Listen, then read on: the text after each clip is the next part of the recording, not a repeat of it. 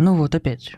Джейми слышал этот звук снова и снова. Но всякий раз, когда он отрывался от пианино и выглядывал в окно, там ничего не было. Кроме качающихся на ветру деревьев и безмятежной поверхности воды в бассейне. В доме было много квартир, но обычно в это время было тихо. Джейми играл каждый вечер, пока на улице совсем не темнело. Обычно к 10 часам в доме не было никаких звуков, кроме его музыки. Он выглянул в темноту, и тут же его внимание привлек отражающийся в бассейне лунный свет. Звук, который он слышал, был каким-то мокрым. Что-то вроде брызгов. Или хлюпанья. Джимми точно не знал, как это назвать. Он покачал головой и задернул занавески. Он снова уселся перед пианино и щелкнул костяшками пальцев. Его мать терпеть не могла этот жест, но без него он просто не мог играть. Джимми играл быстрое арпеджио. В этой мелодии было что-то особенное, что-то, что могло ему пригодиться. Надо было добавить только самую малость. «Ну вот опять. Какого чёрта?» – сказал он. Его руки соскочили с клавиш и ударились об скамейку. Как можно работать, когда из чертового бассейна раздаются такие звуки, как будто там плескается гигантский морской слизняк? Джейми подумал о том, чтобы разбудить мать или позвонить управляющему, но потом передумал. Мать только что вернулась с 18-часовой смены, а управдом и так его ненавидел. Луис поначалу не хотел сдавать квартиру Джейми и его матери. Он терпеть не мог подростков и прямо сказал Джейми, что он тут же пожалеет, если нарушит правила. Это отношение нисколько не изменилось, даже несмотря на то, что мать Джейми платила за квартиру на два месяца вперед. Когда Джейми в последний раз обратился к нему за помощью, потому что засорилась раковина, он был уверен, что Луис вот-вот засунет сантехнический трос ему в глотку. Раздался плеск. Потом еще один. Джейми снова встал и вышел на балкон. Он высунулся за перила, оставив свет своей квартиры позади. Внизу кто-то был, Бледная тощая рука соскользнула с бледного края бассейна и исчезла, пустив круги по воде. «Боже мой!» – вырвалось у Джейми.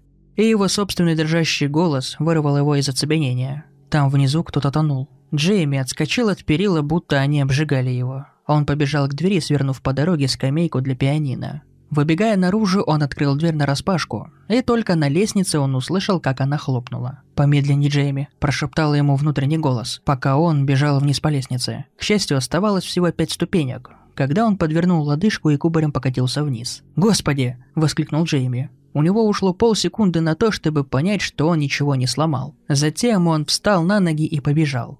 Он бежал через аварийный выход и, не обращая внимания на сигнал тревоги, помчался вокруг здания.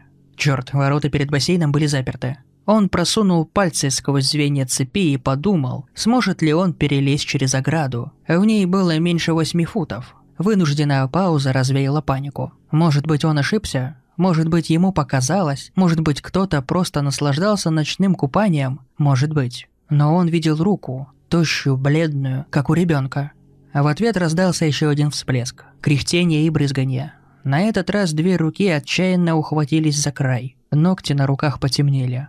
«Она истекает кровью», — подумал Джейми. Он потряс ворота и поставил ноги на звенья цепи. Но под его тяжестью замок открылся с оглушающимся звоном, и ворота распахнулись. Джейми не заметил, как и почему это случилось. Он просто ворвался внутрь и побежал к краю бассейна. Рук больше не было. Вода была тиха. «Нет, нет, пожалуйста, только не умирай!» Его взгляд неистово бегал по спокойной зеркальной поверхности. Но он ничего не видел. А внезапно у мелкого конца бассейна под водой показался черный силуэт. Он услышал всплеск, из-под воды высунулась тощая бледная рука. «Кто ты? Держись!» Как она там оказалась? Почему он не заметил ее раньше? И вновь внутренний голос попытался перебить панику. Помедленнее, Джейми. Но он уже бежал к мелкому концу. Достигнув ступенек, которые постепенно вели в воду, он наступил в лужу. Подскользнулся и снова упал. На этот раз он упал на спину. Он ударился головой о декоративную плитку, и в глазах тут же потемнело. Он очнулся от холода. Его ноги были в воде, свисая с первой ступеньки. Проворчав, Джейми повернулся к воде. И тут он увидел ее. Это была женщина. И даже в темноте, и даже в воде, даже с ушибленной головой он видел, что она не умерла. Она была очень даже жива, и она приближалась. «Какого чёрта? Какого чёрта?» Он полез обратно, но у него закружилась голова, и ничего не получилось. Сперва он подумал, что это ребенок, маленький и напуганный. Но теперь, когда он лежал парализованный головокружением и шоком, стало ясно, что это никакой и не ребенок. Джейми лежал на спине, его ботинки промокли от воды на ступеньках, и у него на глазах кошмар становился явью. Она поднималась как волна, казалось, она не подвластна силе притяжения. Сперва показались ее волосы, потом голова, затем из воды высунулись ее руки. Она беззвучно скользила по воде все ближе и ближе. Джейми открыл рот, чтобы закричать. Но она подняла свою голову, покрытую мокрыми водорослями, и откинула назад длинные нити темно-зеленых волос. И голос заглох в его горле. На ней не было одежды, и посереневшая кожа, казалось, свисала с ее скелета. Она разлагалась прямо на глазах. От одного ее вида Джейми почувствовал, как желчь поднялась к его горлу. Надеясь увидеть хоть что-то человеческое, он посмотрел ей в лицо. Она была ужасна, ужасна. Ее глаза горели, как блуждающий огонек, только они освещали ее покрытое слизью лицо. Два огонька в кромках раздушившейся плоти. Она открыла рот, обнажив свои тускло-зеленые зубы. Носа давно уже не было, на его месте остались только две рваные дыры. В тот момент, когда жирный белый червяк высунулся из одной из этих дыр и пополз по ее щеке, к Джимми вернулся голос, и он закричал. Джимми карабкался назад, не думая о том, чем была эта тварь что он будет делать дальше. Сейчас главное удрать, удрать от нее подальше. Но несмотря на адреналин, бившийся в его венах, его голова все еще с трудом соображала после такого удара. Его руки неуклюже соскользнули по обрамленной цементом плитке. Но у него ничего не получилось. Он пнул ее, освободил ногу, и тут же его поразила мысль, что он сойдет с ума, если окажется, что его ботинок и впрямь погрузится в гниющую плоть. Ее руки тянулись к нему. И теперь ему стало ясно, что то, что он увидел на ее ногтях, не было кровью. Из-под ее кожи торчали кости, покрытые илом, тиной и внутренностями бесчисленных подводных жителей. Джейми удалось проползти, наверное, еще два фута, и он был готов встать, но не успел он подняться, как ее рука сомкнулась вокруг его лодыжки.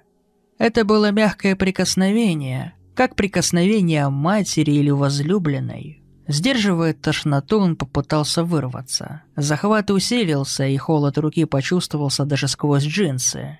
Джейми осмелился оглянуться через плечо. Ее лицо мертвое и безразличное, не выражало никаких эмоций, а ее руки обвивались вокруг его лодыжки, сжимая ее все крепче. Зеленые зубы торчали из открытого рта, как Стоунхендж. Он дернул ногой, ее захват ослаб. Именно эту лодыжку он подвернул, когда падал с лестницы. Сквозь нее, словно гром, пролетела жгучая боль. Студенистая плоть срывалась с ее рук, прилипая ткани его джинсов. Видя эти кусочки гнили, Джейми мог только удивляться своей способности сдерживать тошноту. Он полз по плитке, но она безжалостно тянула его к себе. Откуда у нее было столько сил, она же труп, всего лишь гнилой труп. Она тянула его прямо в воду. Его щека ударилась о верхнюю ступеньку. Во рту появился вкус крови. Она не столько тащила его, сколько карабкалась по нему, хватаясь за колени, за икры, за бедра, за ребра, за плечи. Джейми чувствовал, как ее гнилая плоть скользила по его одежде. Она была холодной, практически ледяной. Ее прикосновение обжигало. У него задралась майка, и ее скользкая холодная кожа коснулась его живота. Она вскарабкивалась на него, вцепляясь обеими руками в его волосы. Ее открытый рот предстал прямо перед его лицом, а ее длинные конечности обвились вокруг него, как огромная змея. Почувствовав ее запах, он задрожал от отвращения, и она потащила его в воду. Когда кромка воды сомкнулась над его головой, инстинкт Джейми немедленно проснулся и вступился в борьбу со страхом. Как ни противно ему не было прикасаться, он стал хватать ее за руки, пытаясь оторвать их от себя. В борьбе с ней он вырвал ей волосы. Его легкие горели. Он ударил локтем в ее холодное, безжизненное лицо, ободрав его об ее зеленые зубы погрузил руки в плоть ее ног, обвивших вокруг его собственных бедер. Слизь попала ему под ногти. Он продолжал бороться, вырывая из нее куски плоти, даже когда его пальцы закоченели и он перестал их ощущать. Она обвила свои руки вокруг него, и он почувствовал, как ее щека прижалась к его шее. Он ухватился за ее руки, но как? Как у нее было слишком много суставов, Руки были настолько длинные, что могли обвиться вокруг него дважды.